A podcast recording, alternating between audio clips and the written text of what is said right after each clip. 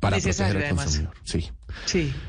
Bueno, oigan a Milena, a propósito de todo este mundo, el 75% ya hoy de los colombianos tienen cuenta en una fintech.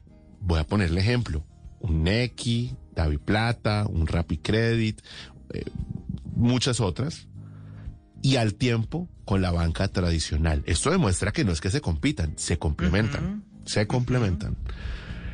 Este es el indicador que revela un estudio elaborado por la firma Cantar para la compañía Veritran, que ellos estuvieron aquí hace un tiempo y que se revela aquí en Blue 4.0. Desde hoy este estudio está disponible y que le da una mirada a las preferencias que tienen los usuarios a los canales digitales en estos tiempos en los que la banca tradicional pues se está transformando digitalmente. Está Daniel Aguilar, que es el VP de Desarrollo de Veritran. Daniel, buenas noches, bienvenido. Hola, buenas noches, Ana Milena. Hola, Juan Manuel, ¿cómo están? Muy bien, Daniel, qué gusto tenerlo con nosotros. Bueno, este estudio que ustedes realizan, eh, entiendo que le da una mirada a un grupo de personas que se encuestaron eh, para saber cómo les va con los servicios financieros digitales, ¿correcto? Totalmente, Juan Manuel. La verdad es que, bueno, perdón, primero que todo, feliz de, acompañarlos. Eh, es un, en, la, checklist es un, es un chulito puesto de poder estar en este espacio con ustedes. Muchas gracias. Eh, y conversando, es un honor, obviamente. Y conversando a nivel general, la verdad es que los colombianos hoy en día buscan en los canales digitales una experiencia primeramente segura, pero con una simplicidad y una fluidez que no le haga que los procesos sean más lentos de lo que ya estamos acostumbrados. O sea, hoy en día definitivamente los usuarios financieros no quieren encontrarse con esta burocracia que históricamente nos encontramos en, el, en, el, en las sucursales físicas, con este papeleo, por, por, por así llamarlo, sino con un canal práctico, simple, con una experiencia de usuario que me haga ser muy intuitivo y que me resuelva la vida. Claro, creo que estamos ante un consumidor que es muy exigente, cada vez más exigente, es un consumidor que está informado naturalmente, ¿no?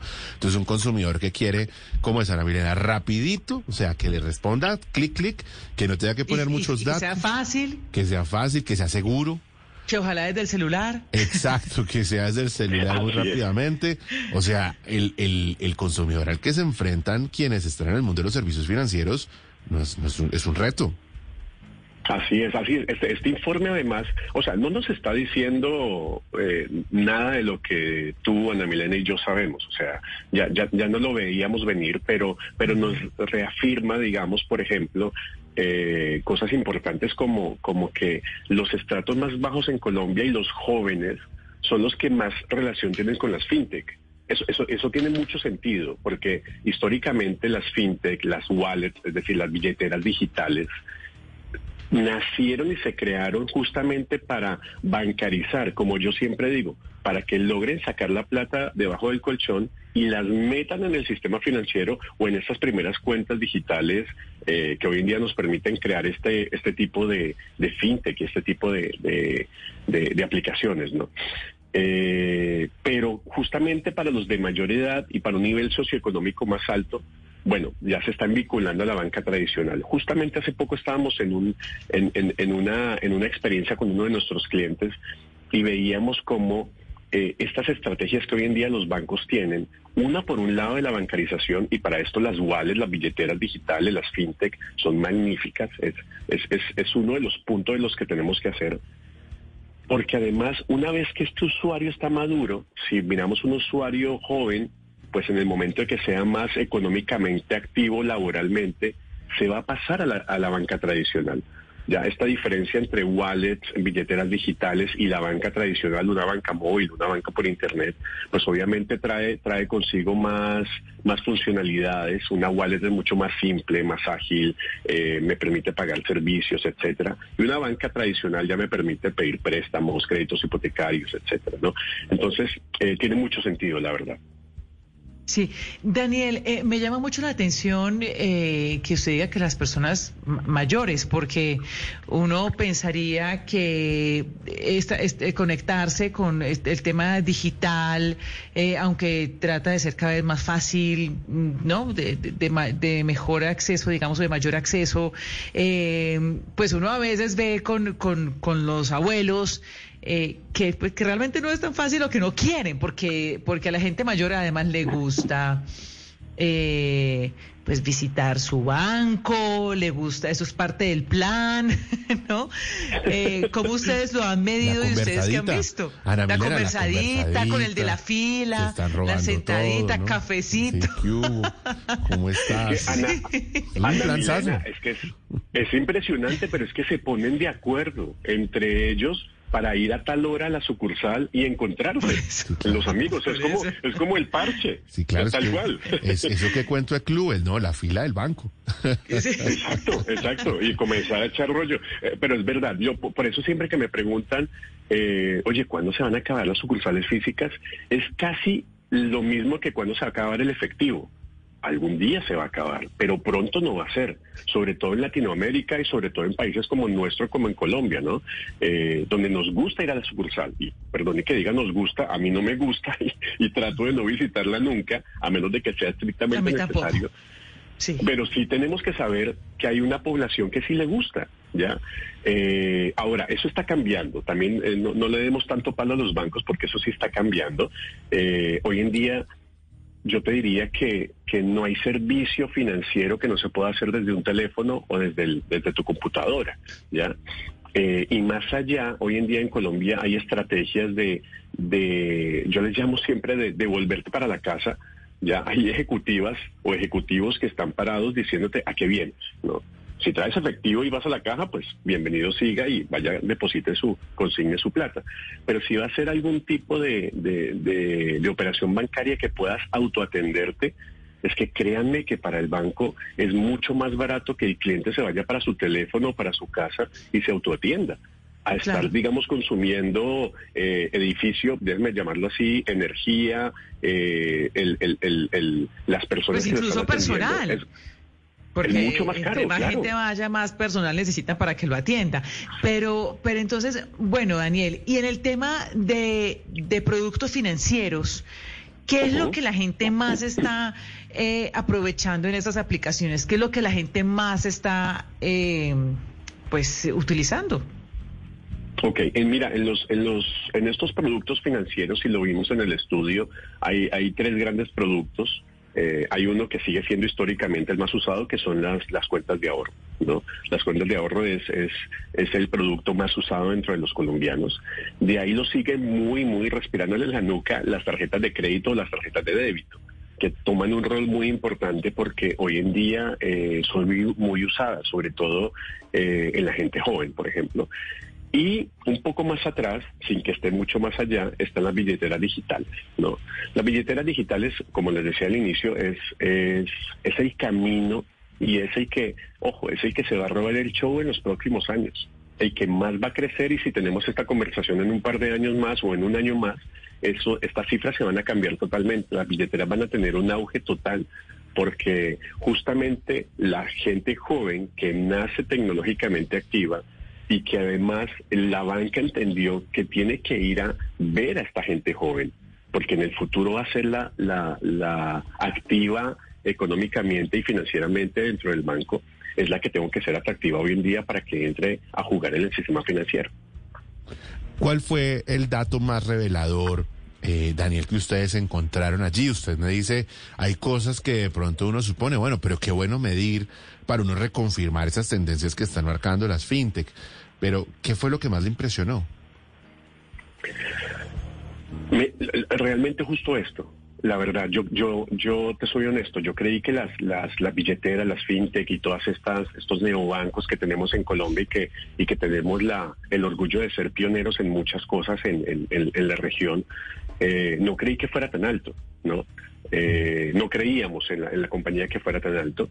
Si bien sabíamos que tenía una, participación y un protagonismo muy alto, eh, no sabíamos que tenía este, este protagonismo tan especial dentro, de, dentro del mundo, del mundo financiero. ¿no?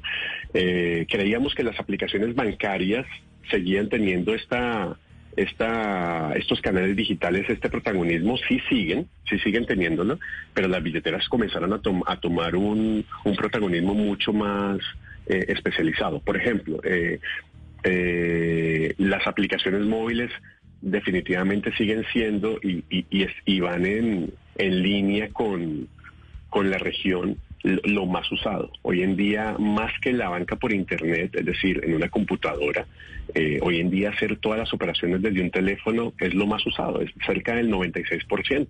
Eso es mucho, pero va en línea con, ojo, la estrategia del banco el nivel de inversión del canal, es decir, le, invertimos mucho a este canal y, a la, y a la, al crecimiento de este mismo, eh, donde el otro se ha vuelto un canal más de, atención y obviamente un canal más tradicional. Pero definitivamente, Juan Manuel, el, el, boom de las billeteras, de los neobancos y de lo que representan un futuro ha sido el, Oiga, el, Daniel, el impacto más grande. Ya para dejarlo ir, ¿sabe a mí qué dato me, me impresiona? Un poco, no, no, no está en este estudio, probablemente puede ser una oportunidad de revisarlo, y es todavía el bajo nivel que hay eh, en porcentaje de personas que pagan sus impuestos a través de canales digitales. Mucha gente todavía opta por pagar sus impuestos.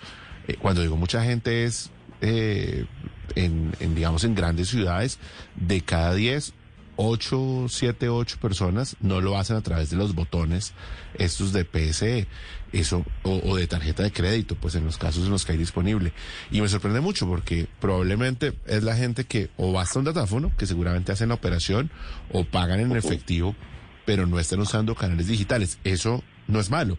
Eso es lo que demuestra es que hay un potencial enorme para trabajar en temas de apropiación digital, por un lado, pero por el otro lado, probablemente de que existan plataformas que faciliten la vida, porque es que tiene su chicharroncito, ¿no, Ana Milena? Pagar impuestos, además que no todas las ciudades son iguales, cada ciudad pone el botón como quiere y le pone las características que quiere, y hay unas ciudades que son más fáciles que otras, ¿no? En otras no aparece el recibo, en Bogotá, por ejemplo, pagar el impuesto es un chicharrón, porque usted tiene que, usted, no, me pasó con el carro, usted va y tal, no aparece, usted tiene que pedirle el favor a alguien que vaya hasta allá para que por favor le autorice para que digital aparezca, entonces ahí se aparece, usted sí paga. a mí la verdad es que me ha ido bien. Sí, no. He podido hacerlo. Ah, ah el problema, entonces el problema soy yo. Sí, no, no, no, no. No, le estoy diciendo que el problema sea usted, sino que yo pago, mi, pago de impuestos es distinto, porque usted sabe que yo estaba en Cali, pero... Ah, sí, pero, Cali, claro, sí, Exacto, entonces digamos que a mí la verdad me funcionó, no, y me funcionó también para el pago de impuestos, me funcionó bien, recientemente que me tocó. Eh, Claro, pero pues no es que yo me meta sola, sino que a uno le facilitan mandándole el link y ya, después de oprimir el link, ahí me fue bien. Eh, pero pero es interesante eso. No, pero es que la realidad es justamente eso y tocas un muy buen punto, Juanma, porque lo que nos está pasando es la segunda estrategia. ¿ya? Una estrategia, la primera es la bancarización. Como les decía, era o lograr sacar la plata debajo del colchón para que la metan en, una billetera digital, en una aplicación móvil y comienzan a jugar el juego, como le digo yo. Pero la segunda es la digitalización de esas personas que ya tengo bancarizadas. Es cómo logro ser atractivo para el sistema financiero para, y, para estos usuarios para que comiencen a usar. Y el ejemplo que tú das, Juan Manuel, es, es, total. Yo siempre digo... Eh, esto es muy parecido a, cuando la tarjeta de crédito era el, producto estrella en los bancos. Y muchas veces, entonces, oye, vamos a colocar un millón de tarjetas de crédito. Era, era, era la, misión en la sucursal de cualquier ciudad. Ibas y, colocabas un millón de tarjetas y llegabas a la meta y estábamos todos felices y sacábamos champaña, ¿no? Pero luego el uso de esas tarjetas realmente era como un 5%, un 10% con suerte, ¿ya? Hoy en día nos pasa, los, eh, cuento esta historia porque es el símil muy parecido a que se descargue la aplicación, que se descargue la billetera, que active su cuenta. Estamos teniendo un éxito muy grande, pero ahora el, el, reto más grande es la digitalización de esto, ¿no? Comenzar a usar. Que cuando tú le pagues a alguien eh, con una billetera, le transfieras dinero, esta persona no, no vaya a un cajero automático, saque el dinero y volvamos al antiguo, al efectivo sino que el ecosistema nos permita comenzar a, que si yo quiero pagar el pan en la tienda de la esquina, lo puedo pagar con, con un código QR o lo puedo pagar con una billetera de las que existen hoy en Colombia, ¿no? Eh, o con, con, con PIX, que es el que viene de Brasil, cuando está integrado ya en Colombia y lo podamos estar usando también. Entonces, el ecosistema de pagos es el que realmente nos va a permitir ser mucho más eficiente y resolver esto que tienes tú, Juan Manuel, para que puedas pagar tus impuestos por Internet sin ningún inconveniente. O me llamas y yo te ayudo. Muchas gracias, muy amable. Lo, va a tener en cuenta el otro año. Qué bueno, me gusta eso. no, con, el pago, no, con, con, con procesar el pago, no, con el dinero. No, no, no. Oiga, Daniel, me causa mucha curiosidad en este minuto que nos queda para cerrar, eh, cuando lo escucho hablar con tanta propiedad del mundo de las fintech desde Veritran. ¿Qué es lo que hace Veritran? Recordémosles a los oyentes.